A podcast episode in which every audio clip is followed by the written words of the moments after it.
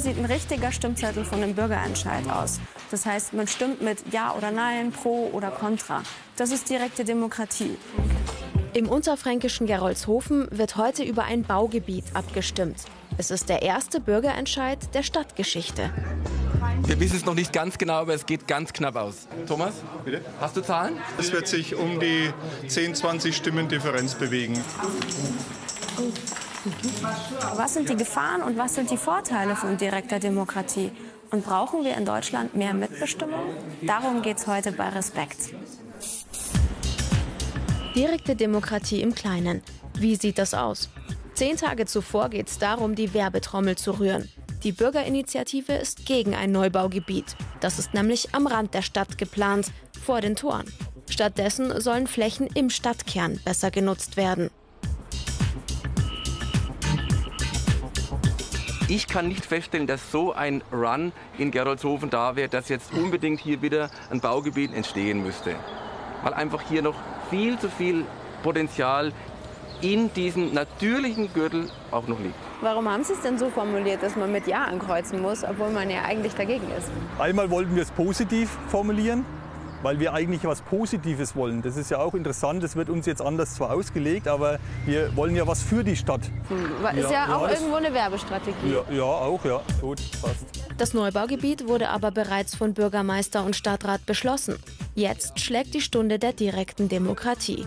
Über 1000 Unterschriften hat die Initiative gesammelt. Nicht zur Freude mancher Stadträte. Die sagen, wir sind gewählt und wir dürfen entscheiden. Okay. Na, warum äh, wollen wir da andere, andere Entscheidungen jetzt? Wie können wir quasi uns, uns da äh, anmaßen, hier diese Entscheidung zu, zu kritisieren oder, oder womöglich äh, zu, umzukehren? Also auch nicht so beliebt, wenn man das Instrument ja. der direkten Demokratie anwendet. Der Wahlkampf ist schmutzig. Es kommt zu gegenseitigen Anfeindungen, vor allem in den sozialen Medien. Dann treffen wir nur ein paar Meter hinter den Demokratierebellen den Bürgermeister. Der ist ja für das Neubaugebiet und ein Gegner des Bürgerentscheids. Zum Bürgerentscheid sage ich, ich werde mit Nein stimmen. Okay.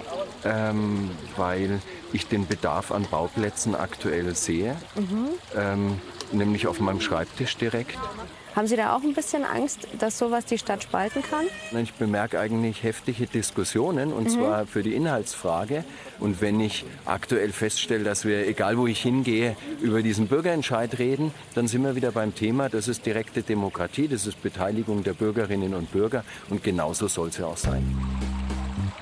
Ganz Geroldshofen im Bürgerentscheidsfieber. Alle fragen sich, yes or no?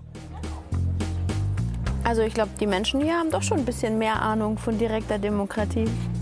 Heute Abend findet eine Infoveranstaltung statt. Die letzte Möglichkeit für das eigene Lager zu werben. Ein kommunaler Bürgerentscheid hat seine eigenen Spielregeln. Doch ein Volksbegehren auf Landesebene, wie funktioniert das?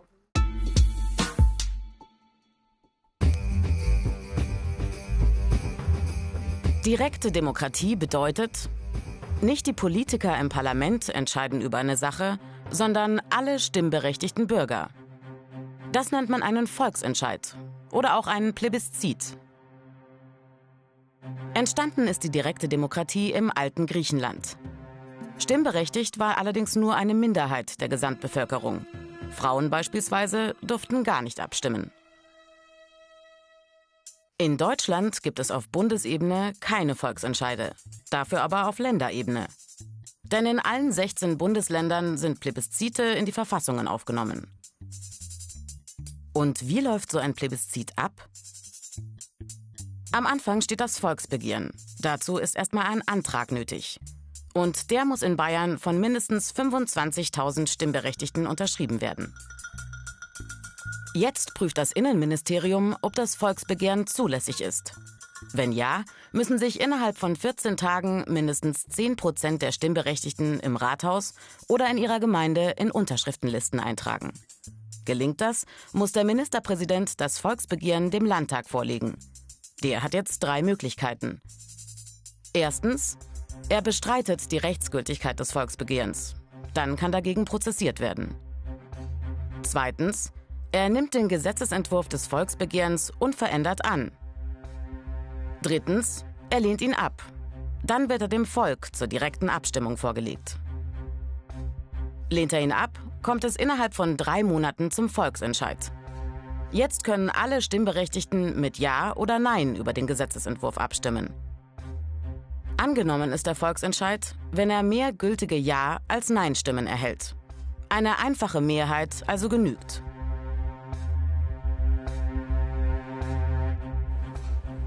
So ein Verfahren, das klingt ganz schön kompliziert und erstmal gar nicht so direkt. Deswegen lasse ich mich jetzt mal beraten. Und zwar von Susanne Socher vom Verein Mehr Demokratie e.V. Sie berät Bürger, wie sie Politik aktiv verändern können. Wie geht's dir denn persönlich bei diesen Entscheiden? Fieberst du da auch immer mit mit den Leuten und bist du auch auf deren Seite?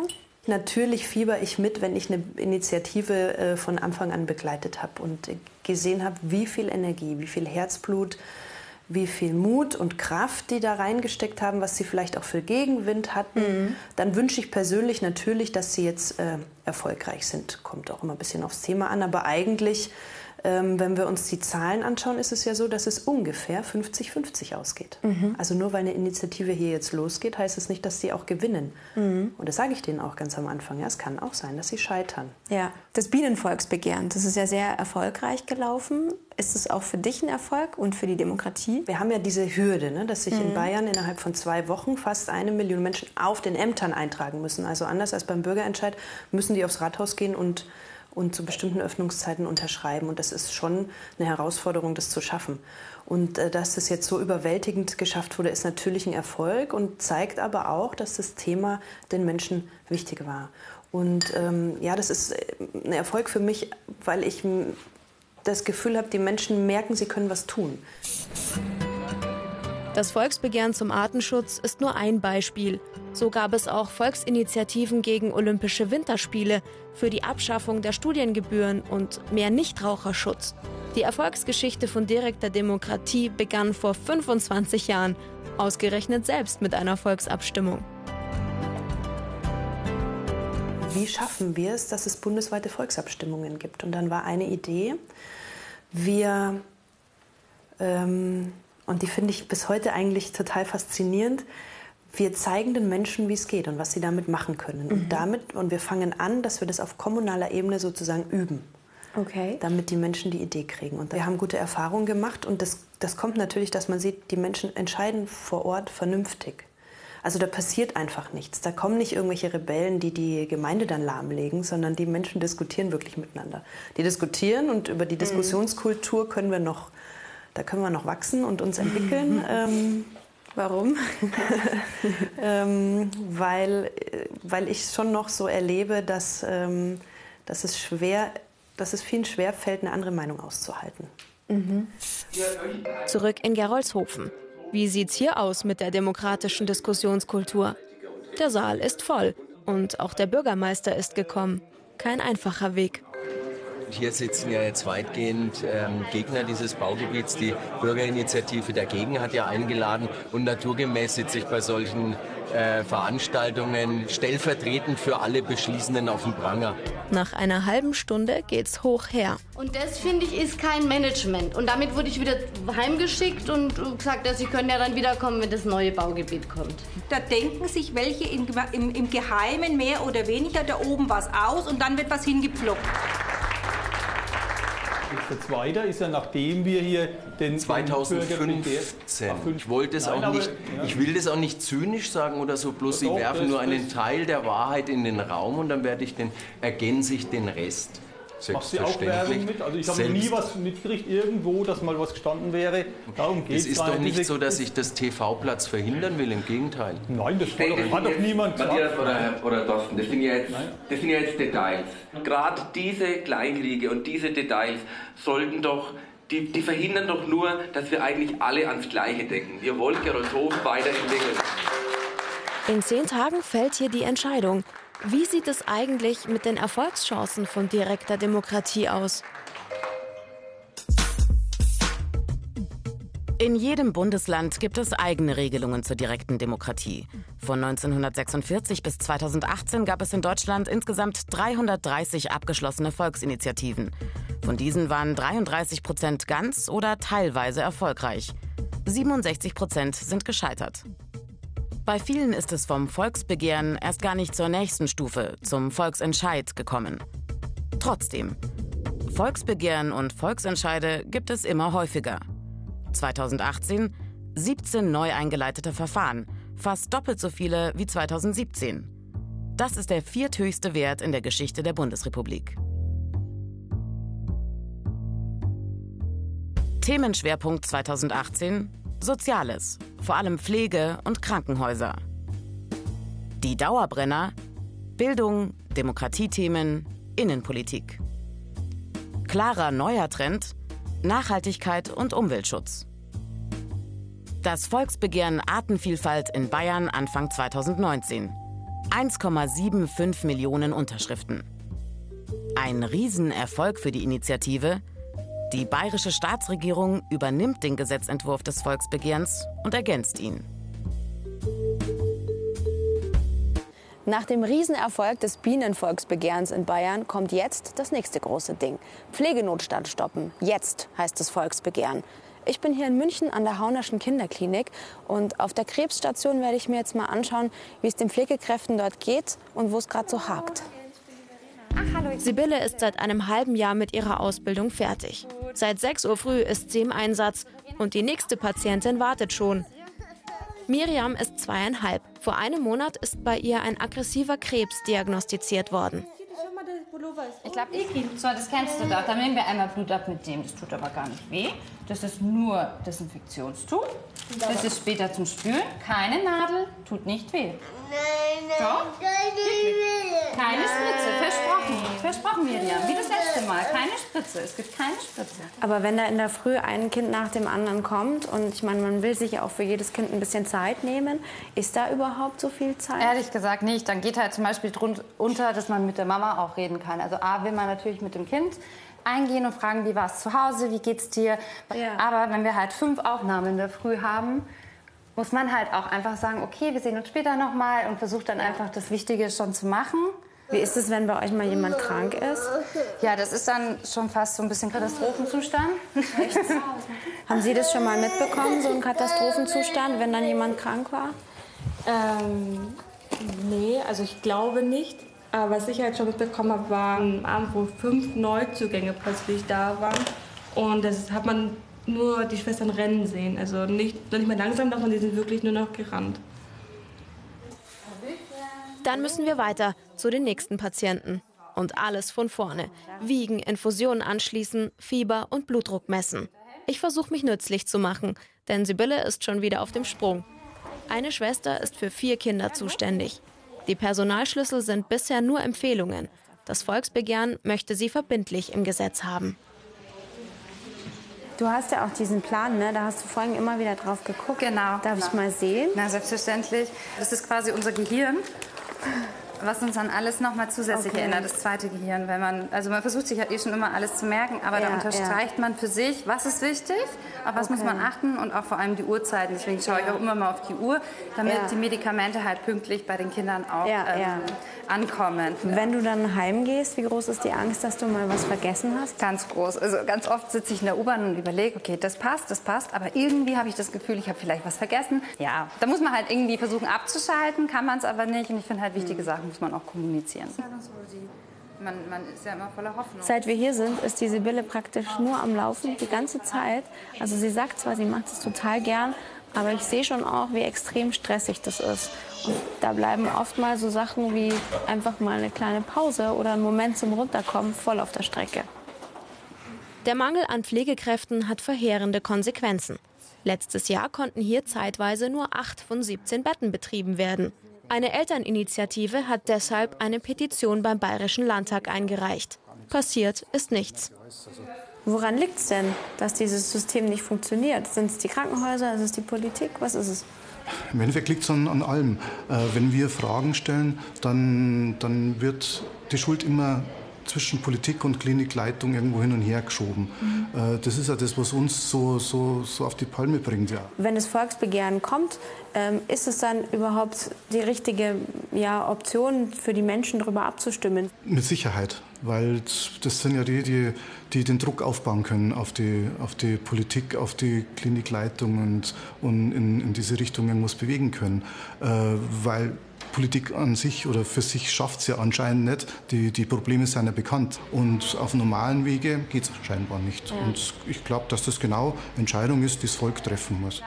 12 Uhr Mittag. Wir verabschieden uns. Von der kleinen Miriam und von Sibylle. Die hat noch mindestens drei weitere Stunden bis zum Feierabend. Zwei Tage nach unserem Besuch im Krankenhaus hat das bayerische Innenministerium das Volksbegehren gegen den Pflegenotstand nicht zugelassen. Jetzt liegt die Entscheidung beim Bayerischen Verfassungsgerichtshof. Der muss jetzt klären, ob der Pflegenotstand überhaupt eine Frage für die direkte Demokratie ist. Ja oder nein? Wird Politik automatisch gerechter, wenn sie demokratischer zustande kommt? Ist wirklich jedes Gesetz für eine Volksabstimmung geeignet? Und lassen sich politische Themen mit Ja- oder Nein-Fragen zuspitzen? Das will ich jetzt von einem Politikwissenschaftler wissen. Und ich werde ihn genau so fragen, dass er mir entweder nur mit Ja oder Nein antworten kann. Wir machen jetzt ein Referendum im Kleinen. Aha. Ich habe hier zwei Stimmzettel für Sie. Sie können bei jeder Frage mit Ja oder Nein stimmen. Ich mache mal eine, Test, eine Testrunde. Ja. ja. Ähm, sind Sie glücklich? Ja. Sehr gut. Die allermeiste Zeit zumindest. Das hat schon mal ganz gut funktioniert. Da würde ich sagen, steigen wir gleich voll ein. Sollten denn die Deutschen über den Pflegenotstand abstimmen dürfen? Nein. Wieso nicht? Das ist ein komplexer Gegenstand. Da geht es um organisationelle Fragen, rechtliche Fragen, finanzielle Fragen, moralisch-ethische Fragen. Ich denke, dass sich solche Fragen sehr schwer auf eine Ja- oder Nein-Entscheidung herunterbrechen lassen. Sollte man auch in Deutschland über Gesetze auf nationaler Ebene abstimmen dürfen? Nein. Was ist zum Beispiel? Wir haben ein Gesetz, es ist durch eine Volksabstimmung verabschiedet und dann soll das Gesetz im nächsten Jahr geändert werden. Mhm. Sehr viele der Gesetze, die wir haben, bleiben ja nicht unverändert im Gesetzbuch, sondern sie waren novelliert, sie waren geändert. Sollen Gesetze, die vom Volk direkt angenommen sind, von einer solchen Änderung ausgeschlossen werden? Oder müsste die Änderung wieder Gegenstand der Volksabstimmung sein? Ich denke nicht, dass die detaillierte Gesetzgebung, das einfache Gesetz, Sozialgesetzgebung, Gesetzgebung über Renten, über das Gesundheitssystem, über wirtschaftliche Angelegenheiten zum Gegenstand von Volksgesetzgebung werden soll. Kann denn die direkte Demokratie dabei helfen, politische Entscheidungsprozesse, die gerade ins Stocken geraten sind, irgendwie zu lösen, dass da was vorangeht?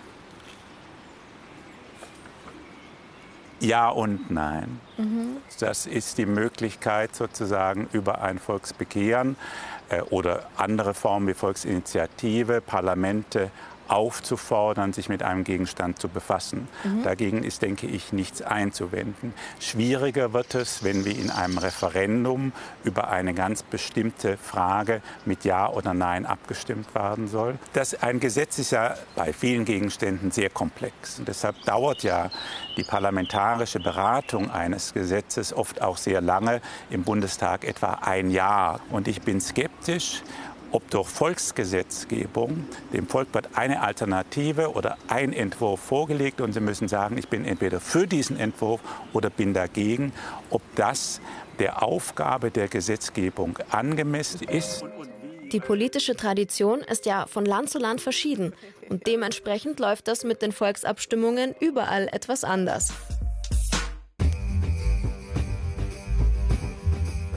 Absoluter Weltmeister in Sachen direkte Demokratie ist die Schweiz. Hier kann das Volk über viele Belange direkt entscheiden. Auf kommunaler, kantonaler und nationaler Ebene. Allein zehn Abstimmungen national gab es im Jahr 2018. Zum Beispiel zu einer radikalen Reform des Geldsystems, dem sogenannten Vollgeld. Gescheitert. Zu Fahrrad-, Fuß- und Wanderwegen. Erfolgreich zur sogenannten Hornkuh-Initiative. Abgelehnt. Also keine Subvention für Bauern, die ihren Rindern die Hörner wachsen lassen. Ein direktes Votum abgeben. In der Schweiz Routine. Vermutlich funktioniert es so gut, weil die Schweiz ein kleines Land ist und schon seit Jahrhunderten direkte Demokratie praktiziert. Weil es politisch weitgehend unabhängig ist und sich also auf die ureigenen Belange konzentrieren kann. Neben der Schweiz im europäischen Vergleich auch ganz vorn Liechtenstein. Dann folgen unter anderem Italien, Irland und Dänemark. Eher vom Parlament eingeleitet als vom Volk werden direkte Abstimmungen bisher in Frankreich, Spanien, Österreich, Schweden, Norwegen und Ungarn. Recht vorsichtig mit Verfahren direkter Demokratie gehen unter anderem diese Länder um. Neben Deutschland, Belgien, Finnland, Griechenland, die Tschechische Republik und Großbritannien. Die Abstimmung zum Brexit also alles andere als ein Routineakt. So gut wie keine direkte Demokratie gibt es in Rumänien, Portugal, Bulgarien, Malta. Ich treffe mich jetzt mit ein paar Leuten, die direkte Demokratie gerade voll am eigenen Leib zu spüren kriegen. Das sind Briten, die hier in München leben. Ein Stammtisch von Exilbriten. Manche sind sogar ganz ausgewandert, weil sie sich über das Brexit-Referendum geärgert haben. Und auch unser Professor ist gekommen. Der Brexit. 2016 entscheiden die Briten per Volksabstimmung, dass sie die EU verlassen wollen. Seitdem wird gestritten. Ist das Volk wirklich repräsentiert, wenn eine solche Abstimmung sehr knapp ausgeht? Wenn die Meinung zuvor mit falschen Informationen manipuliert wird? Für viele ein Demokratieschock. Wie konnte das denn überhaupt passieren? Also wie ist es, wurde da Stimmung gemacht vorher für den Brexit? Demokratie für mich ist nicht Betrug. Es ist nicht das Volk hinters Licht zu führen.